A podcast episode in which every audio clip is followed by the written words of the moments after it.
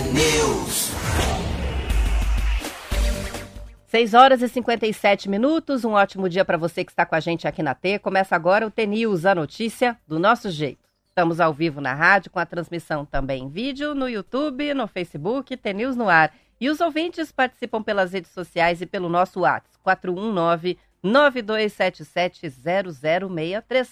Hoje é quarta-feira, dia 22 de novembro de 2023 e o T-News começa já. Bom dia, Marcelo Almeida. Bom dia, Roberta Canete, tudo bem? Tudo bem com você?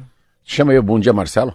Marcelo Almeida. Engraçado, né? Não é qualquer Marcelo. Olha, eu achei que. Cachorro graúdo. Mas é interessante, né? Porque não é Marcelo, né? É Marcelo Almeida. E você não é Roberta, você é Roberta Canete. Claro, cada um com seu sobrenome. Seu nome e sobrenome, é. Bom dia, e você, tá bem? Tô bem, já comecei rindo hoje aqui com as Pau, participações. cacete, polícia! O. Argentino pra um lado, Brasil. o jogo foi pau, po- polícia e cacete. Falei, ó, as- expressões do Marcelo aqui na boca do, pro, do Meu povo. Deus do céu. Cada chapuletada. Mas é interessante, né? Como o Rio de Janeiro tá. Esse é um perigo, né? Fico imaginando essas imagens ah, do jogo da Argentina pro Brasil. Vai- Você vai tudo pra Europa, vai pros Estados Unidos, né? Aí um dia antes lá, o show, coitada, a mocinha lá, a fã do show, morreu lá de falta de água. O outro tava deitado na praia, acorda, leva um susto, o cara esfaqueia. Então isso é uma, isso é uma, repercu- uma repercussão tão negativa, às vezes é, é- Teve um terceiro, né? Teve um terceiro Teve também. um terceiro É. que foi encontrado morto nos arredores ali e que É. também acabou sendo associado à morte com o show da Taylor Swift. Taylor Swift. Mas tá aí, e o Brasilzão velho, coitado. Pois é, o Elton tá mandando pra gente, Guarapuava, um meme aqui. O craque do jogo foi o cacetete mesmo. de ontem, né? É, mas interessante, né? Você vê como é que é o futebol, eu tava vendo ontem. Parece que em 50 partidas do Tite, o importante era a Copa do Mundo, não levou também. Mas as 50 partidas do Tite, o cara perdeu 9. Ah, o Brasil em 9 já perdeu 5 agora, com essa nova era. E eu tava ouvindo na Globo, é uma era de transição também, né? Tem aquele menino do Palmeiras, tem 17 anos, né? Jamais colocaria um menino de 17 anos lá atrás. Então é uma transição. Um time cascudo, um time de verdade, um time muito bom, para um time que tá em transição. Tinha um jogador que eu nem sei o nome dele, começa com J, Jô, não sei o que lá, que foi expulso. Aí acabou, né? Faltava 10 minutos, foi expulso, daí não tem mais como empatar. E é um detalhe. pra quem perdeu, a É seleção um detalhe. brasileira É, perdeu de por 1 a 1 0, da Argentina, perdeu esses lá da no Maracanã. Colômbia. É. Agora para, tá, o que eu, entendi na Globo. Só daqui 10 meses parece que volta o negócio. É, e daí reinicia, né, as É, eliminatórias. começa do zero, né? Então, no fundo começa do zero. Então, é, foi a terceira derrota seguida nas eliminatórias, a terceira? né? Terceira seguida. Caramba, achei que era a segunda. E foi a primeira derrota em casa da história da competição. Então foi uma partida triste ontem. Antes da, da bola rolar, teve confusão no setor sul do estádio. No fim das contas, oito argentinos foram detidos ontem. Uma torcedora Argentina foi presa por racismo contra uma funcionária que trabalhava nos bastidores do jogo. Ainda com sete pontos, o Brasil caiu para o sexto lugar na tabela das eliminatórias. E aí o Globo Esporte lembra que, sob o comando do técnico Fernando Diniz, a seleção ganhou dois jogos, empatou um e perdeu os três últimos. Parte da torcida que estava no Maracanã ontem reclamou bastante do técnico e ficou gritando: time sem vergonha no segundo tempo. Não. Fizeram até olé pro adversário. Não, não, não é assim. Não, não, é, não. Os dois são muito bons. A Eu acho que é Argentina... muito exagerado. Não, não, a Argentina é muito boa, o Brasil é muito bom. Nossa, mas só que não era um jogo, né?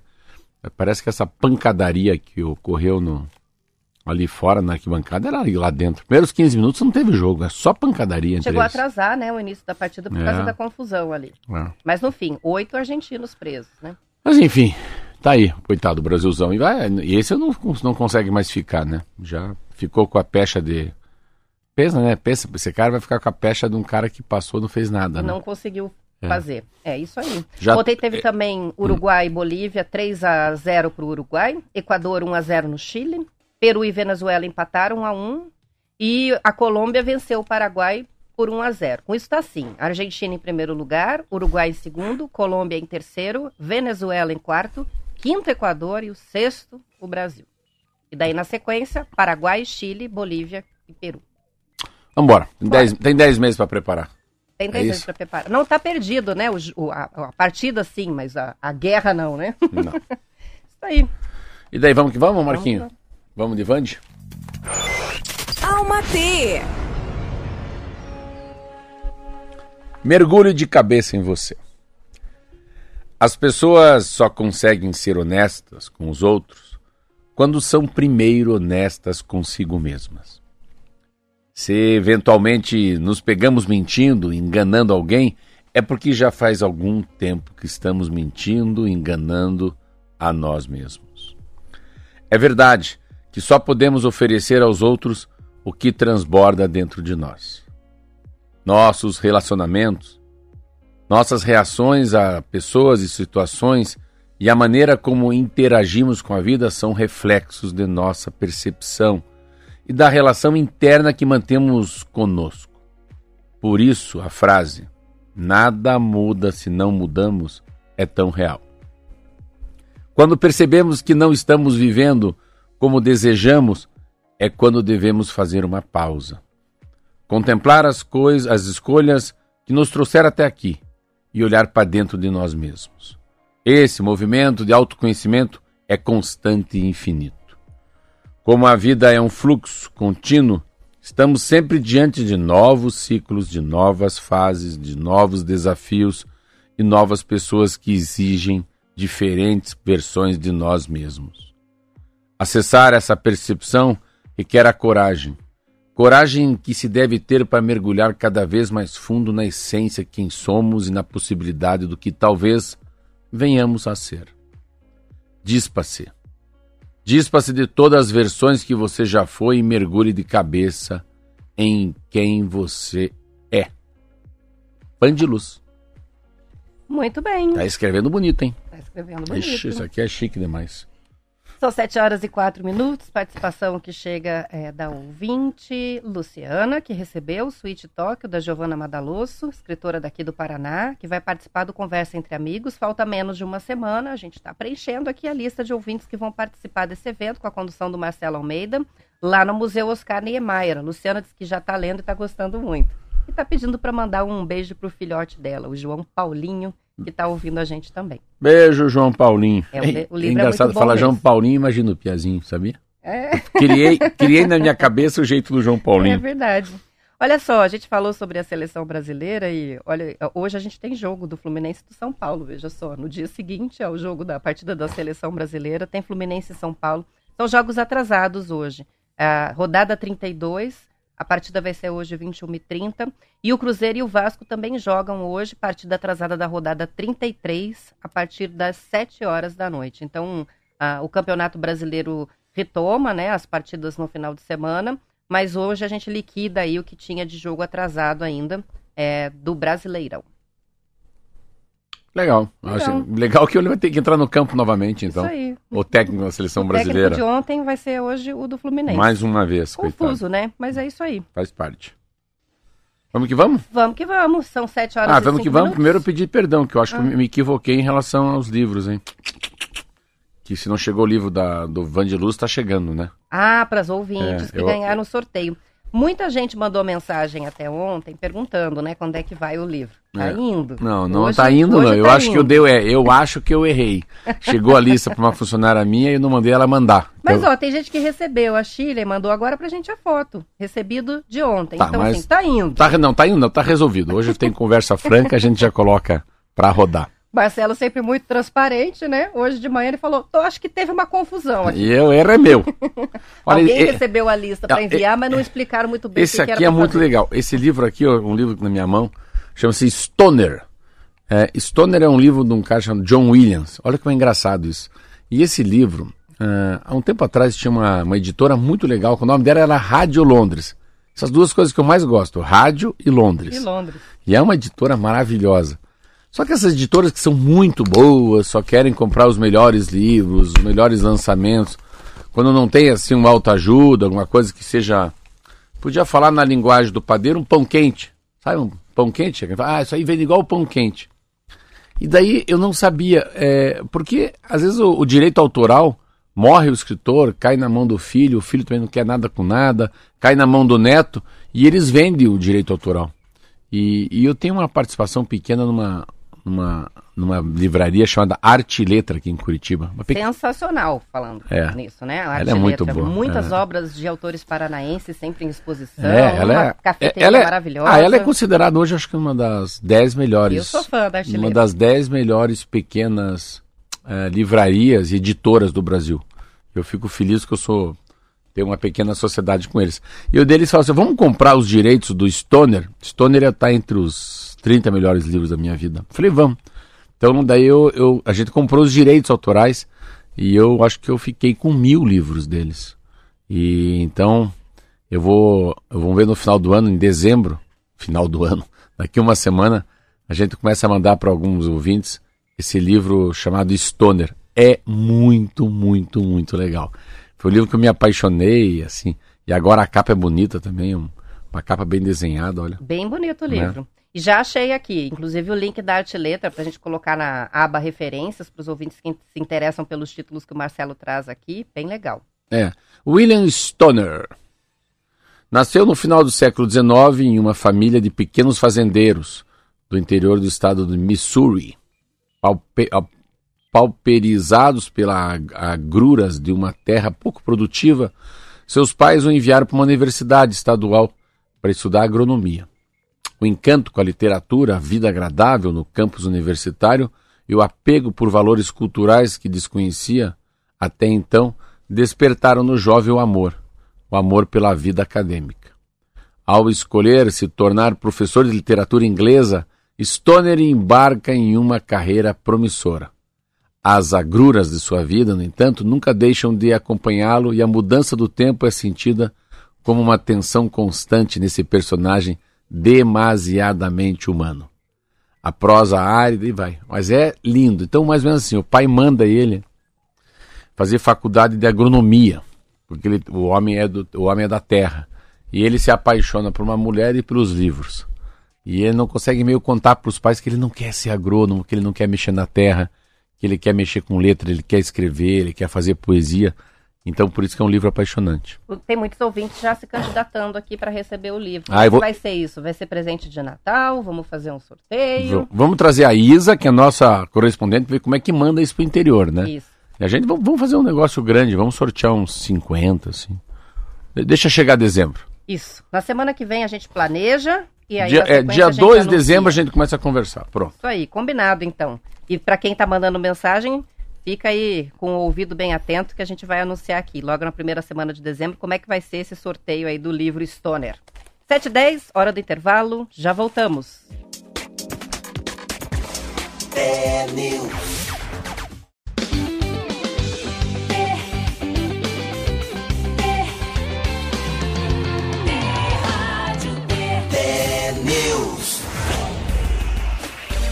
São 7 horas e 12 minutos. O governo de Israel. Não, deixa eu contar essa, tem que ah, contar essa. Essa foi muito boa. Nós estávamos fora do ar falando um assunto aqui.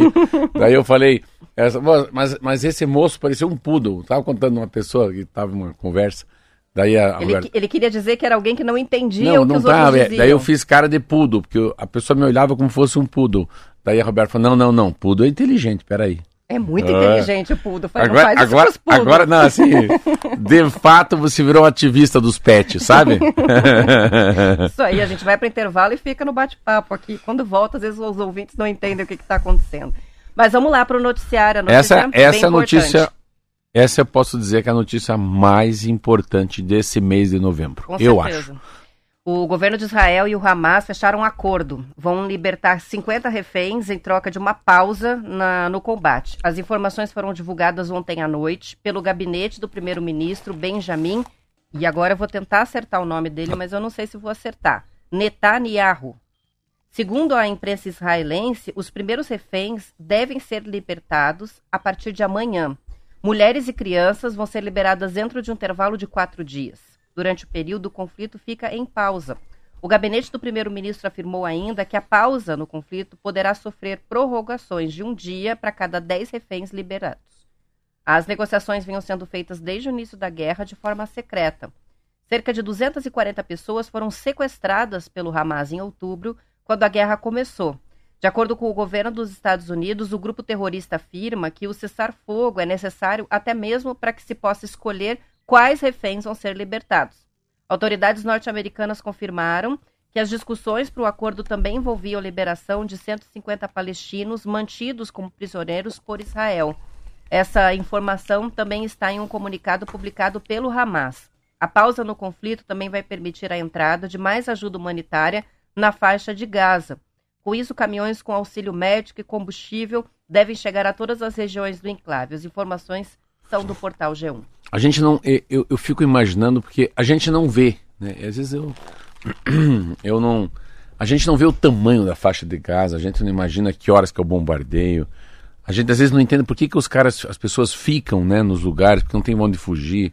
O que, que é essa a fronteira, né? A fronteira com a Cisjordânia. A gente não. É muito difícil. Como é que eu vou te dizer, Roberta? Geopoliticamente, assim, você conhece a União da Vitória, conhece. Você conhece o Rio Iguaçu? Você imagina como é que é o Verê, você imagina como é que é Guarapuava, você imagina como é que é chegar em Sengés, né? Você chegar perto de Paranacite ou ir para Terra Rica, tudo se imagina o tamanho das coisas. Você imagina o tamanho de uma concessionária de carro. Mas eu não imagino o que é uma guerra. Eu não, é, o que a televisão mostra não deve ser bem assim a guerra. Mas essa história é tão forte, tão forte esse assunto. Eu acho que eu nunca abordei isso, a gente não aborda. Minha família tem uma, uma história que a gente não fala, né? Nunca falamos, né? A gente é como se fosse um algo que não se fala. Acho que eu nunca falei para você também. Nunca ninguém falou, acho que ninguém nem da rádio sabe. Eu tive um irmão sequestrado. Esse assunto ninguém fala. Então assim, eu assim, eu fico imaginando na cabeça dessas pessoas. Meu irmão voltou também. Meu irmão foi nos primeiros sequestros na década de 70. Foram dois sequestros, um de um Carlinhos, no Rio de Janeiro, um irmão meu chamado César. E eles e era assim um negócio que não, não existia sequestro no Brasil. Um troço, como assim? Leva a criança embora? Leva. E tem que pagar resgate. Então, hoje não é mais. O sequestro ficou muito conhecido depois por causa dos do, do narcotráfico depois. E agora, então, agora todo mundo sabe o que é um sequestro. Mas enfim, eu fico imaginando, é, e eu achava que não existia mais essas pessoas dentro de mim. Eu não posso falar isso com comentarista. Não, esses caras já morreram todos, essas crianças já morreram. Não é possível que esses caras. Aquela violência que levam as pessoas. Imagina que essas mulheres foram estupradas. Eu, Crianças, eu tenho, as é, mulheres de idade, de idade né, fragilizadas então, já, Você né? vê como a. a eu, eu achava que não tinha esperança. Eu falei, não, é muita bomba, muita gente. É, a pessoa que tem coragem de fazer o que fez, você acha que não vai continuar, né? A barbaridade com aquela moça, com aquela senhora, com aquela criança. Então a, a minha cabeça, não, isso não existe mais. Então é a guerra porque os reféns já morreram todos, já colocaram eles como escudo humano. A minha cabeça, erradamente. Aí quando eu li assim, então tava nem chorar assim, falei, meu Deus do céu, os caras vão voltar. Meu Deus, os caras estão vivos. Meu Deus, que alegria para os pais, para as mães, cara. Imagina. Uma criança de 5 anos, eu posso emocionar.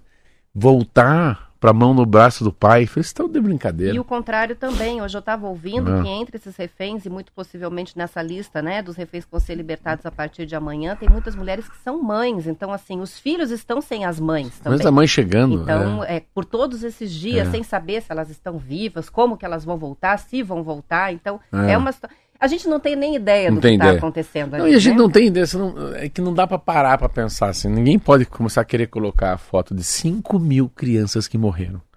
5 mil crianças já morreram nesse ataque, no ataque na, na faixa de Gaza. E, mas é o, é o primeiro grande passo da paz, né? Não, esse é o primeiro grande passo da paz. Eu estava muito preocupado, ontem estava lendo sobre a história do Irã entrar na guerra, né? Que daí mexe com combustível no mundo, com petróleo. Mas eu acho quando, quando eu achei duas coisas interessantes nessa matéria. Que estava fazendo um acordo escondido. Você vê? Que, que interessante isso, como você tem dos dois lados, né? É, todo mundo tá fora da casinha, é morte, é sangue, é, é bala, é tudo que tem de pior, né? Tudo que tem de mais desumano entre seres humanos. Daí alguém de ambas as partes estão conversando, um acordo, né? Um acordo da paz, né? Por baixo dos panos mesmo, de sigilo mundial. E começa agora a ter. ó, Porque começa a intercalar, né? Dia de paz e dia de guerra, dia de paz e dia de guerra. Ah, aí não tem jeito. Aí a paz inteira. É como fosse. É, é a única maneira, né? É Assim, não tem. A única maneira de se trazer uma paz para esse lugar hum, é a oração. Não há jeito. Assim, ou você na tua religião, ou o Espírito Santo entra na cabeça das pessoas. É só a oração que consegue chegar a ter uma paz numa guerra desse tamanho. Mas é hoje é um dia de comemorar, porque a gente vai, graças a Deus, agora ver cenas assim é, arrepiantes, assim, as cenas de chorar mesmo. Deve ser uma coisa muito linda. Esse retorno dos filhos para as mães, das mães para os maridos, né, os avós. Daqui para frente vai ter história muito comovente. E daí sim, eu acho que essas pessoas vão contar como é que é. Como é que foi esse. O que está acontecendo de cada um dos lados. Dos dois né? lados, tem né? refém dos dois lados. Porque também tem palestino para lá, né? São 7 horas e 20 minutos. Antes de eu falar sobre Já? essa notícia, eu vou explicar o que é o restaurante Madaloso para quem não é de Curitiba e nunca esteve é, em Santa Felicidade, que é um bairro de tradição italiana que a gente tem na capital, que tem muitos restaurantes de comida típica italiana, incluindo o Madaloso, que é o maior restaurante do planeta. Eles têm 700 funcionários. Quem já foi, já conferiu o que, que é aquilo ali, né? Então a gente noticiou, mas no News é, local aqui na semana passada, que esse restaurante curitibano, Família Madalosso, estava abrindo um processo de seleção para ocupar 40 vagas no salão e na cozinha, com salários a partir de 1.700 reais. Agora a empresa está divulgando a informação, Marcelo, de que apenas três pessoas compareceram no mutirão de emprego. Duas vagas foram preenchidas e outras 38 seguem abertas. Entre elas, algumas são vagas permanentes, não é trabalho temporário, não. Mas quantos que eles pediram? Eles tinham 40 vagas, eles só conseguiram preencher duas, com um mutirão que teve o apoio até da Prefeitura de Curitiba para ver se contratava todo esse pessoal. Ou seja, o mutirão, o mutirão não era composto só por vagas temporárias de fim de ano. Tem vagas definitivas e não tem pessoas interessadas. A dificuldade em contratar novos colaboradores não é uma novidade para o restaurante. Conforme a assessoria do grupo, o problema acontece há alguns meses e aumentou com a proximidade do fim de ano. Uma das possíveis explicações é o aumento da oferta de trabalhos temporários que são muito comuns no fim de ano. O problema é confirmado pelo presidente da Abrabar, Associação Brasileira de Bares e Casas Noturnas, aqui de Curitiba, o Fábio Aguaio, que acredita que esse é um fenômeno nacional. De acordo com ele, várias cidades estão com dificuldades de preencher as vagas de emprego disponíveis. Ele conta que, por conta dessa situação, muitas empresas do setor de alimentação estão contratando trabalhadores estrangeiros, principalmente venezuelanos, bolivianos e paraguaios. A reportagem é do jornal Tribuna do Paraná. É uma matéria tão, tão forte, assim, tão interessante. Eu sempre dou esse exemplo por causa da cafeteria, da padaria. Ah, eu tenho 10% dos meus funcionários são venezuelanos. Você vê que interessante. E, e há sim uma diferença entre venezuelano e brasileiro. Os venezuelanos têm uma sensação que eles acabaram passando por momentos mais difíceis, muito difíceis. Então eles, eles sobreviveram, eles são sobreviventes de um, de um regime político dificílimo. Ah, e é uma coisa que a gente fala muito aqui na Rádio T. Eu não sei se no interior está parecido, né? Na capital, sim. Não sei se nas cidades com menos de 20 mil habitantes também, né? Ah, primeiro que a, a, geração de emprego nesses grandes centros urbanos, por causa do shopping, por causa do Natal, por causa da Páscoa, claro, é um momento de muita contratação. Eu chamo isso de taxas, né? São pessoas contratadas por um short time, por um tempo curto, né? Por final de ano e Réveillon. Mas o que está acontecendo no Brasil, isso é uma coisa que a gente tem que começar a se preocupar, é a qualidade da mão de obra em alguma coisa técnica. Isso eu falo sempre aqui na rádio, né? Vamos dizer, meninos e meninas que saibam trabalhar numa lavanderia. Que essa lavanderia tem uma máquina, então máquinas são importadas. E as máquinas falam inglês, vamos supor. Vamos pegar uma outra coisa, vamos pegar uma concessionária de carro. Você precisa de meninos e meninas que tenham técnica em mexer no, num módulo de uma Jaguar, de uma Land Rover, né, de um carro Kia elétrico. Então, falta essa coisa do meio. A gente sabe, a gente não não é nem o começo nem o fim, é o meio que é importante, né? Se pega no agronegócio, fica imaginando aqui, nossa, pega essa Globo Rural e não sei como é que tá. Então até esse dia tinha uma reunião lá na padaria, né? E eu falei, trazendo essas máquinas de fora, vamos trazer mais máquinas para panificação.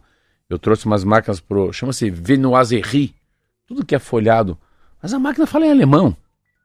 Eu não tô, mas ele tem muita prática em croissant. Ah, ele tem prática em croissant, é na mão, né? Abrindo massa na mão. Aquilo é uma máquina, né? Então, esses cursos técnicos, sabe, Roberto, assim, desse esse novo mundo que a gente precisa entender que não adianta a gente pedir comida em casa. A gente vai precisar de um motorista, de um delivery, um motoqueiro bem preparado, atrás daquela lasanha tem uma senhora que fez a massa, tem alguém que comprou trigo. Então, o ser humano não pode ser excluído dessa indústria do, da comida, da indústria do Natal, né, da indústria da comunicação. E pós-pandemia, a, a sensação que a gente precisa muito mais dessa nova geração, que às vezes não sabe para onde que vai. E, e, o que dá, o que vai dar muito emprego, vai dar, vai gerar muito emprego. E é muito, não é, não é ter curso superior, não. A gente precisava ter um governo estadual e o governo federal falou, peraí, quantos milhões de meninos e meninas tem que estar preparado para que a gente dê um boom no Brasil em 2030? Não tem problema, é meia década que tem que pensar, né? Quantas.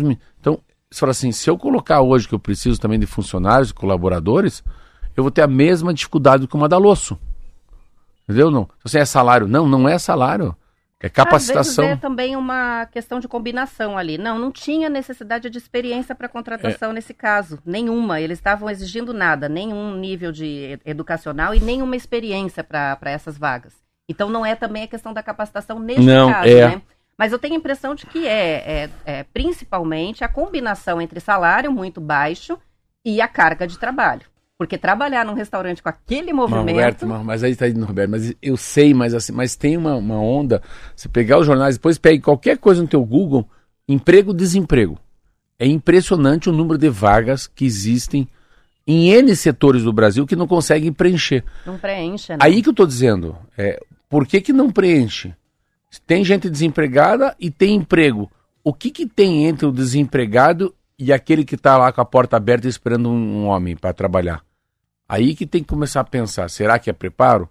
Ou será que tem uma camada da população de má vontade, né, que nem estuda e nem trabalha? É difícil assim ler. Mas uh, você tem que também pegar por setores, né? Setor do comércio eu sei bem como é que é, porque é meu mundo. Setor industrial é outra pegada. Setor do agronegócio é outra pegada. Setor de transporte, então assim também, a gente não pode generalizar, né? Pode ser que o transporte esteja muito bem, não sei. Não sei como é que é o agronegócio quando se mexe com, com as máquinas, né? Como é que é os operadores de máquina, né? Ah, mas uma coisa que é bem claro, o que tem de gente de outros países trabalhando no Brasil, nossa, aqui em Curitiba. Nesse setor de alimentação, muito, né? O que também acontece em países do primeiro mundo, como se fala, é, de forma geral, né? Europa, por exemplo, é muitos estrangeiros for... e jovens que trabalham não, setor, Não há né? chance. Qualquer lugar que você for na Suíça, em Zurique, que é uma cidade muito linda, qualquer restaurante, qualquer hotel, mas eu corto meus punhos se não tem um português ou um brasileiro. Um brasileiro. O meu filho que foi fazer o intercâmbio na Europa trabalhou como garçom e como barista em um restaurante lá na, na, na, França e não teve dificuldade de ser contratado, sem nenhuma experiência, um rapaz bem jovenzinho, sem experiência nessa área, né? E eles contratam ele, entre eles ali é, um de cada lugar do é planeta. É muito vasto, assim, eu, eu, eu, eu gostaria. É, é muito vasto hoje a, você trabalhar na área de recurso humano, captação, captar pessoas, né? É, capacitar as pessoas, também captar, né? A mensagem do que se precisa, como se contratar uma pessoa, como vender um sonho, né? Como você ter dentro de uma empresa um plano de cargos e salários, participação no lucro esse assunto hoje é um assunto muito divertido, deve ser, de você estudar e trabalhar, porque tem, tem muito, tem muitos vazios aí, sem uma resposta mais clara do que está acontecendo. São 7 horas e 28 minutos. Os governos do Paraná e Santa Catarina criaram um grupo de trabalho para buscar formas de minimizar os efeitos das cheias do Rio Iguaçu que estão afetando os dois estados. O grupo vai envolver os técnicos do IAT, o Instituto Água e Terra aqui do Paraná, e do Instituto do Meio Ambiente de Santa Catarina. No mês de outubro, as chuvas intensas elevaram o nível do rio em diferentes pontos, causando estragos em várias cidades. No Paraná, a cidade mais prejudicada, e a gente falou muito aqui, foi União da Vitória, né, que ficou com 40% do município alagado. Aí o rio é culpado. pois é. É isso, tá dizendo? É mais ou menos isso. É, então, Rio, por que, que você está aí? Nossa, por que, que chove tanto? Como é que vocês fazem? Óbvio, né? Primeiro tinha que fazer. Agendar uma reunião com é, ele. É, falar, Rio, São Pedro, vem aqui. Vocês estão, vocês estão de castigo, vão ficar em recuperação. Você não pode trans. Ah, a verdade é que assim, vamos parar para pensar isso. É, foi alguém que teve uma ideia infeliz de construir União da Vitória, que é uma cidade no meio do Rio. Para quem conhece União da Vitória, Roberta, e o Rio é feito para o quê? Para sair do leito. Imaginou? Vamos, então vamos colocar o Rio Iguaçu dentro de uma uma tubulação, esconder o rio, né? Então, rio, montanha, é, arroio, né, que são os pequenos rios, tudo isso é feito para transbordar. Me fala muito sobre os parques, né? Aqui em Curitiba, os parques, todos os parques são feitos para ser como fosse uma montante, né? não jusante. É um, um lugar de depósito de água para que depois a água vá né, homeopaticamente sendo vazada para um grande rio, mas com, com uma velocidade diferente para não ter enchente nos bairros. Então, mas que pelo menos que bom, eu acho que tem que fazer uma reurbanização né, das cidades lindeiras que estão aí na, nas franjas do Iguaçu River. Vamos que vamos? Vamos que vamos. 7h30, intervalo. Depois do noticiário da sua região, a gente volta para a parte do Paraná. Os que ficam, boa quarta-feira, até amanhã. See you amanhã, né? See you amanhã. tomorrow. Tomorrow.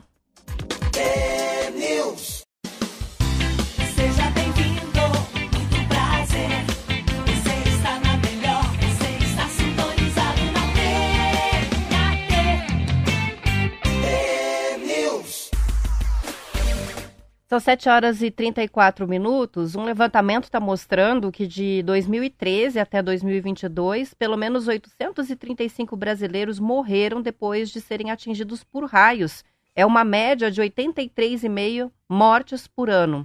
O país é campeão mundial em incidência de raios, com cerca de 78 milhões de descargas todo ano, segundo o estudo do Grupo de Eletricidade Atmosférica do Instituto Nacional de Pesquisas Espaciais. O levantamento analisou o impacto dos raios no Brasil na última década, incluindo pela primeira vez as hospitalizações e a morte de gado. A pesquisa revela que ao longo da última década tem havido uma tendência de queda no número de mortes por raios. Ainda assim, o número de óbitos é consideravelmente alto em comparação com outros países que também têm alta incidência de raios. Os dados mostram que as circunstâncias mais comuns para esses acidentes são pessoas que estão em áreas abertas no meio rural, 27%, e pessoas dentro de casa em contato com objetos ligados à rede elétrica ou telefônica, 24%. O coordenador do ELAT, Osmar Pinto Júnior, explicou que, como a maioria das mortes ocorre ao ar livre, buscar abrigo dentro de um veículo ou de um imóvel é uma medida de segurança que funciona. Deve-se evitar o contato com aparelhos elétricos conectados à tomada e evitar tomar banho durante tempestades. Sobre os mitos, ele reforçou que um raio cai sim duas vezes no mesmo lugar. Prova disso é o Cristo Redentor no Rio de Janeiro, atingido por até cinco raios, seis raios por ano.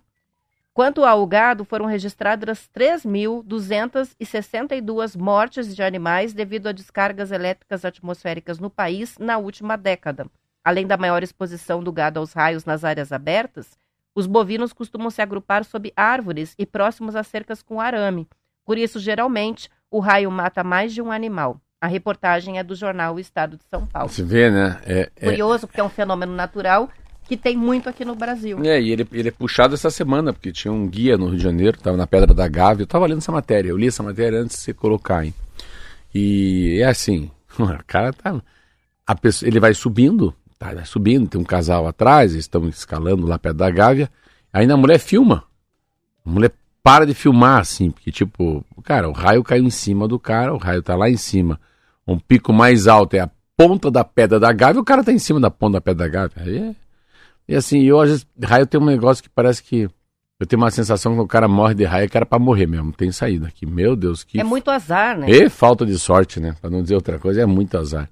E é interessante porque é uma coisa que desde pequeno a gente vai aprendendo. Né? Eu sempre tive muito, muito medo de ficar em praia quando começa a cair raio.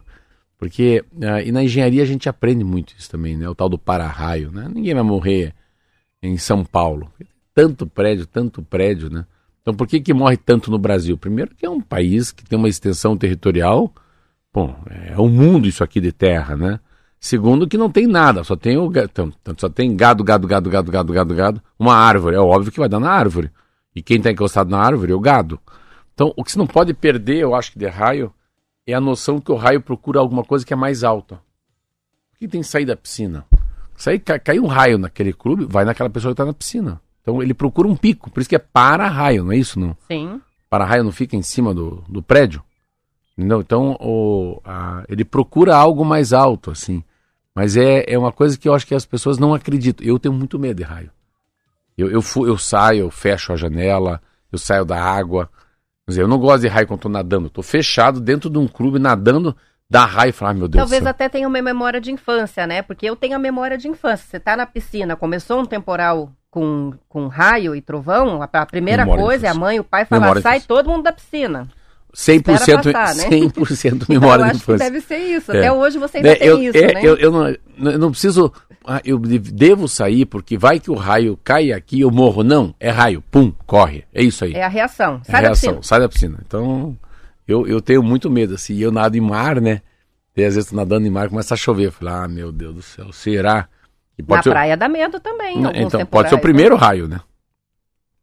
Não, vou sair aqui do mar que eu tô nadando, ó, que dá aquela corridinha na areia, vem ele atrás de mim. E raio é raio. Então, essa matéria é por causa de um guia no Rio de Janeiro, sabia não? É, eles estão desdobrando, né? aqui Desdobrando. o assunto. E daí eu gravei esse número, que é 850. Falei, 80 pessoas em 10 anos é 800 e pouco. É bastante 80 pessoas por ano, Roberto. É muito. Pensa os que, pensa os que ficam com sequela, né? É um número bem grande. Mas são dois motivos, vamos lá. Muita área, muita, uma, uma área extensa no Brasil e muito campo aberto, né? E muita praia. Olha o litoral brasileiro. Tava vendo aqui, né? Esse. é, Ele, não- ele é um rapaz, tem 36, tinha, né? 36 anos. Ele era um guia turístico que estava na Pedra da Gávea no domingo. Tá lá ele. Pois é. E aí ele conduzia um grupo por uma trilha e acabou atingido pelo raio e morreu lá no Rio de Janeiro. É isso mesmo. E mais, né? Você sabe, não tava chovendo. Isso é que é mais surpreendente, Eu- né? pelo que eu vi no vídeo lá, tava normal. É o começo de uma chuva, aí que eu digo. Você não precisa sair depois que começa a chover. O raio cai antes da, antes da chuva. É verdade, tá? É, aqui fala sobre isso também, né? Interessante. É, às vezes a gente não imagina, né? Que há um risco de estar num lugar alto, como ele estava, por exemplo, né? O raio vem antes Não. da chuva, o trovão vem Será, antes né? Agora falou raio. Eu tô com essa coisa agora de aprender as palavras. Ah, salvo pelo gongo, pingo nos isso. Ah, raio que teu parta. O raio que eu parta, né? Não é isso? É, tem mesmo. É. Mas vamos voltar para as expressões populares. É, só pra né? inglês ver. Vai pro raio que eu parta. É, é mais fácil uma vaca voar do que eu sair daqui. né? Essa a gente falou da última vez, né? Daqui a pouco começa a sequência dos ouvintes também. São 7 horas e 40 minutos. A americana John Deere vai investir em motores a etanol para máquinas que é Deere? agrícolas. Não é o sobrenome? Não é o nome dele? John Deere? Não? Tem um, um significado? Deer. Ô, Léo, o Kiki e eu, a gente ia falar besteira. Hum, Ó, o Marquinhos já deu risada. Hum. O que, que é Deere em inglês? Aí, você tem computador aí, não? tenho. D-E-E-R. John Deere. Não lembra do bichinho que é, que é o John Deere, da máquina verde? É uma ma máquinas verdes e amarelas. E tem um bichinho. O que, que é John Deere? Vai Deere na tradução? Ah, Roberto, você não tá olhando aí, pô? Tô, mas não tem. Só tem o nome mesmo. Não, Deere. Tradução da palavra Deere. Do jeito que se escreve a marca? Hum. Não, não Não, tem. John não. John é nome. Não, John- mas o Deere, do jeito que escreve a marca, não achei a tradução. Agora você vai ter que contar. Ó, o que, que é o Deere. ah, é o viado. Ah, não Mas queria é falar. diferente a grafia. O Deer do sobrenome do John tem um E no final. Ah, mas é o Deere do Então via... não é Deer, é Deer. D... Vai lá. Um pouquinho diferente. É quase isso. Não, é D o quê? D-E-E-R-E. Tem um E no final. É. E o animal não tem o E. É, mas agora então tá bom. Não, mas eu- acho que não, hein? É. Eu- O Eu animal não tem o E no final. Não, não, É teu, não, não. Teu computador tem alguma coisa errada. Não, você mostrou aí. Sabe por quê? não. Agora nós vamos na imagem. Ele aproveita que o sobrenome dele se parece para usar a marca, mas o, É, mas mas o aí- animal não tem É, o E no final. Eu sei, mas o, o- o com E no final, meu filho que deve estar me ouvindo, deve ser assim, John Deere, é, é, não ia falar besteira, É. mas, é alguma enfim, coisa, É um servo, né? não, é, mas o Deere aqui pode ser é, como fosse o caçador de viado, entendeu? Não, John Deere, tem mais um R, mas olha o bichinho lá. É, a marca dele, né? Porque É. eu acho que é o nome da marca e aí coincide com o nome do bicho. É, são tratores agrícolas, Enfim, né? eles fazem tratores agrícolas e eu achei muito O interessante. que, que é a matéria isso. do Deere, vai? Eles vão produzir motores etanol para as máquinas agrícolas. Ah, Essa é a notícia. A decisão vai ao encontro das metas globais de sustentabilidade da empresa para os próximos anos, que abrangem não só as próprias emissões da empresa. Ela também se propõe a ajudar a reduzir os insumos e as emissões de clientes e fornecedores.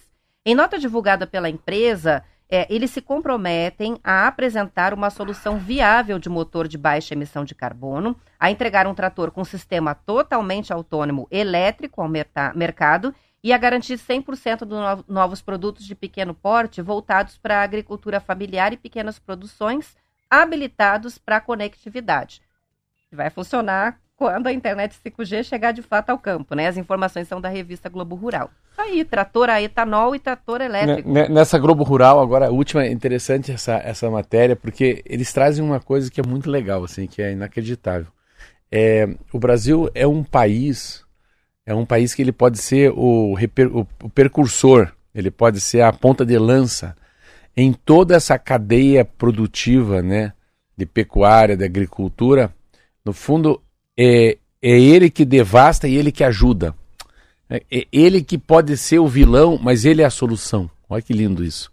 Se alguém que apontar o dedo para o agronegócio no Brasil, mas ele vai se resolver o que ele vinha poluindo, entendeu? Ele vai dando destinação, graças à tecnologia, inovação, muito estudo, ele resolve o que ele vai fazer né, com os detritos do suíno. Ele resolve o que sobra dos detritos do bovino. Ele resolve o que, que ele vai fazer. Então, é, é interessante que tem um, uma coisa assim, um, é um círculo é, é, vicioso, vírgula, um círculo virtuoso. O que era ruim fica bom, o bom fica, não fica tão bom, e o que era lixo vira combustível, a, a, a queima do combustível volta para. Então, tudo assim, ah, ah, tudo vai voltando, nada é descartado.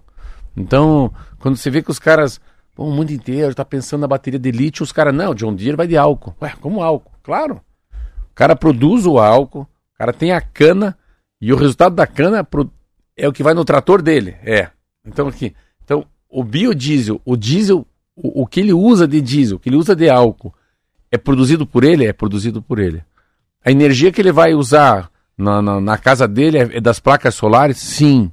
Como assim? Uma autossuficiência é. sustentável, né? E daí ainda, Tudo é, se aproveita. E o que sobrar ainda joga no balaio para ser vendido para os brasileiros. Então é. É, é, é, muito legal essa, essa maneira que, que o mundo está se reinventando, né? Todo mundo tem que se reinventar para que a gente não tenha o Rio Iguaçu pegando a União da Vitória, que é um exemplo bom, né? Isso aí.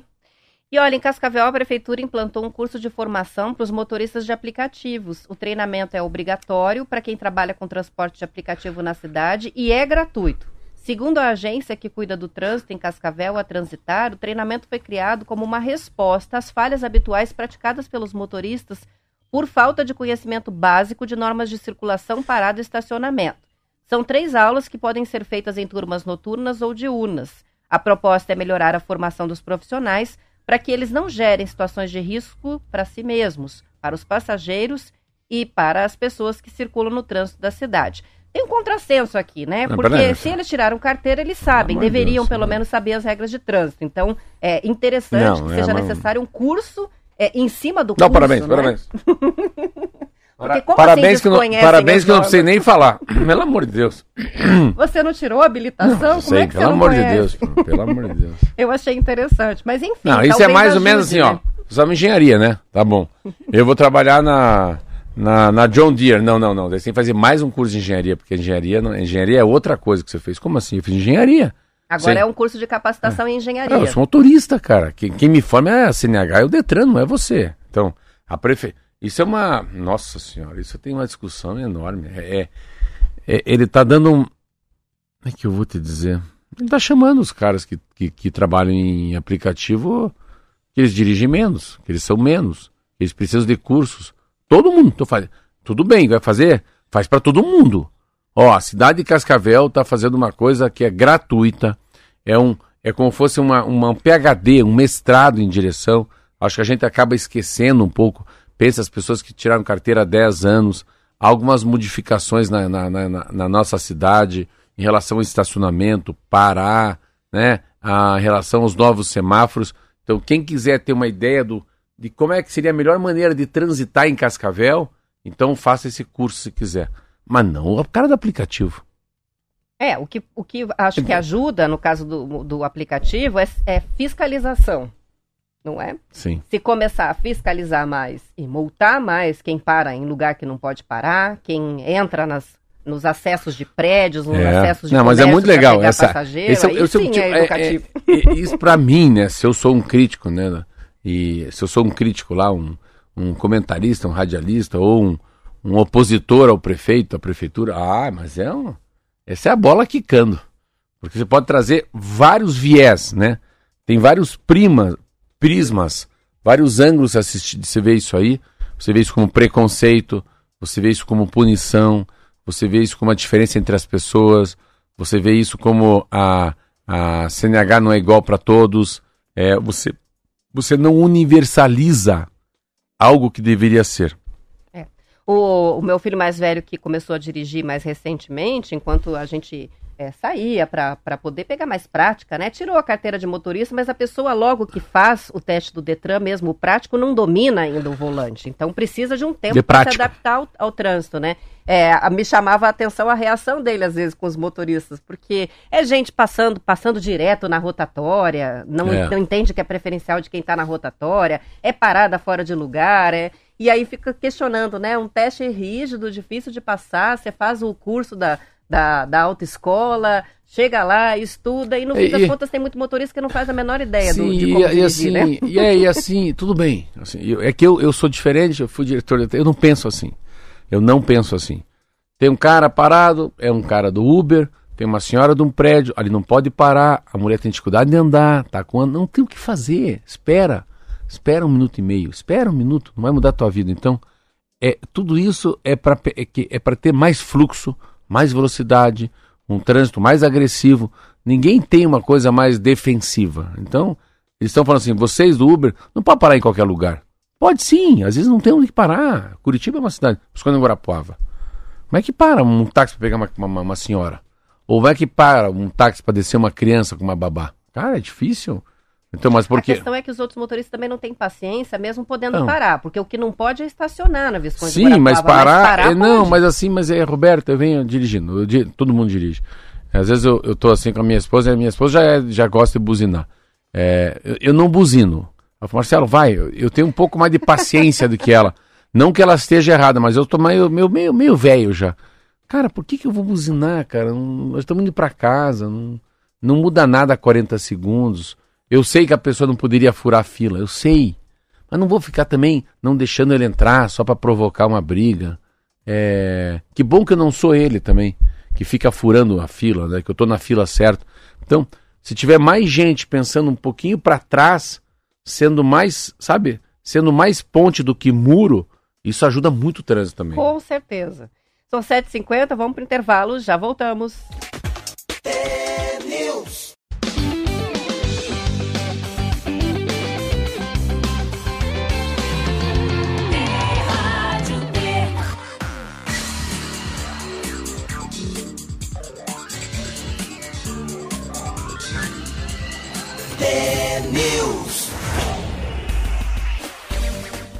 São 7 horas e 53 minutos. Uma reportagem da Globo Rural conta a história do produtor de café do Espírito Santo que descobriu uma verdadeira mina de ouro no meio do cafezal. O Henrique Sloper, proprietário da fazenda Camocim, no município de Domingos Martins, está comercializando os grãos de café que foram engolidos e digeridos pelo jacu, aquela ave grande e preta muito comum em todo o Brasil. O bando de jacu circulava no cafezal comendo os grãos maduros de café e deixando as fezes no meio da lavoura. O Henrique acha que era uma praga, achava, né, que era uma praga e queria acabar com o pássaro, mas descobriu que o café Kopi Luwak, que é produzido com as fezes da civeta, um pequeno mamífero asiático que vive nas florestas tropicais. O quilo desse café, Marcelo, chega a custar 14 mil reais e tem a fama de ter um sabor inigualável. Foram mais de dois anos de pesquisa na fazenda brasileira para chegar à elaboração desse café exótico que foi batizado como Jacu Bird Coffee Bean, que é o grão de café É o do pássaro jacu, que pra gente é um pássaro que tem para tudo quanto é lugar. Agora o jacu é um aliado da plantação e atua como selecionador de grãos maduros e como um alarme de quando é a hora de iniciar a colheita. Que história interessante, É né? muito lindo, eu li essa matéria. Olha que engraçado, eu tô, tô feliz, sabia? Não? Eu tô lendo coisas que você tá pondo que eu já li. Esse aí foi a Marlete. Não, mas eu já li antes. A Marlete não, não. adora a Globo Não, mas não Rural. foi nem a Marlete, eu já li. Esse, esse cara é corredor, o que que ele é? que, que ele é? É um cara de óculos? Tem a foto dele? Vamos ver se tem a foto aqui na um- matéria. Qual o nome dele? Peraí. Mas eu li essa matéria, não foi da Ele é surfista. Surfista, viu? Falei corredor. Ele é Você é surfista. um cara sur- surfista, tem óculos, um cara de idade. Mas assim, eu já comprei é o café do jacu. Então o passarinho come, aí ele digere e solta a, a sementinha, o número 2 dele. E daí isso significa que as impurezas ficam dentro do, do, do corpo dele e o café é melhor. Eu tomei o café de jacu. Me achei um jacu, porque não achei nada de bom. Você não pensa que. Não é também não, não. essas coisas? Não, não. Mas é, é, é que. Tem em Curitiba, ó, a Marlete pôs aqui, o café Jacu. Eu já comi. é, Tem lá no, mercado café municipal. do mercado, mercado municipal. Ah, ela colocou aí? Colocou. Eu já comprei. Mas eu não consegui, eu não consegui. É que, claro, é interessante. Eu não consigo diferenciar o muito bom do excelente. Pronto, eu, no café. Mas eu consigo saber o café ruim do bom. Mas daí quando tem uma graduação melhor, Roberta, aí eu acho que tem que ser como enólogo, né? Como um grande barista, né? Que vai, é mentolado, é amadeirado, é cítrico, é doce, tem um, um- tem uma sensação de caramelo que a gente já não pega isso, né? Essas palavras são lindas, mas remetem a nós a chocolate. Não tem nada a ver com a gente. Mas é assim, caro, é assim, caro pra pra caramba. É muito caro, Roberta. É assim, é assim. A gente tá, parece que a gente tá no, no narcotráfico. É o, é o valor da grama de cocaína. Tão caro esse pozinho aí. Mas é assim, tem um nome. Mas daí eu acho muito legal essa, essa a maneira com que eles colocam essa, essa. É muito lindo, né? Essa grife que leva o café se for do Jacu, né? Então é uma coisa mundial. Se falar que é café Jacu, aonde você vai? Estados Ó, Unidos, a Europa. Luciana tá dizendo que já tomou esse café no mercado municipal. Ela falou, eu também não diferenciei. Eu também não. Então. Não entendeu muito É, bem por que é. é. tão famoso. É, não é tudo isso aí, mas é muito legal a matéria. Eu acho que é, é- tem uma, uma, uma pegada agora, assim. E eu tava conversando muito esse final de semana com as pessoas. Nossa, eles deram uma melhorada no café na prestinaria. E daí uma surpresa minha, fiquei tão feliz. Eu preciso lá agora descobrir com o meu fornecedor.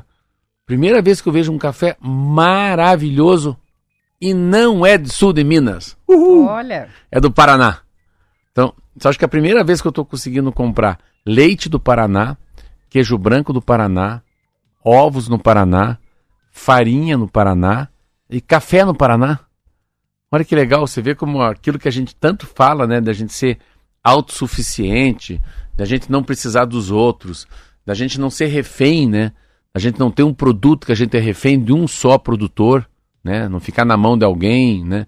A gente fala muito dessas, dessas grandes empresas, às vezes, que começam a comprar todo mundo, né? Que o CAD, né? Tem um conselho de administração, fala, opa, você vai virar monopólio, sabe? isso, tem que cuidar, né, com as fusões Então, e tal. Até vou perguntar hoje pro meu barista da onde que vem esse café, eu preciso dar o parabéns para para esses agricultores que estão plantando o café. Estão acertando, ó, a mão. Bah, bah, Roberta. Meu Deus do céu, eu tomei um café domingo na prestinaria que eu falei, isso aqui é muito boa essa padaria. Eu me elogiei, falei, meu Deus, aonde esse café? Então, de parabéns. Aí falaram, não é do sul de Minas. Falei, mas onde é então? No Paraná.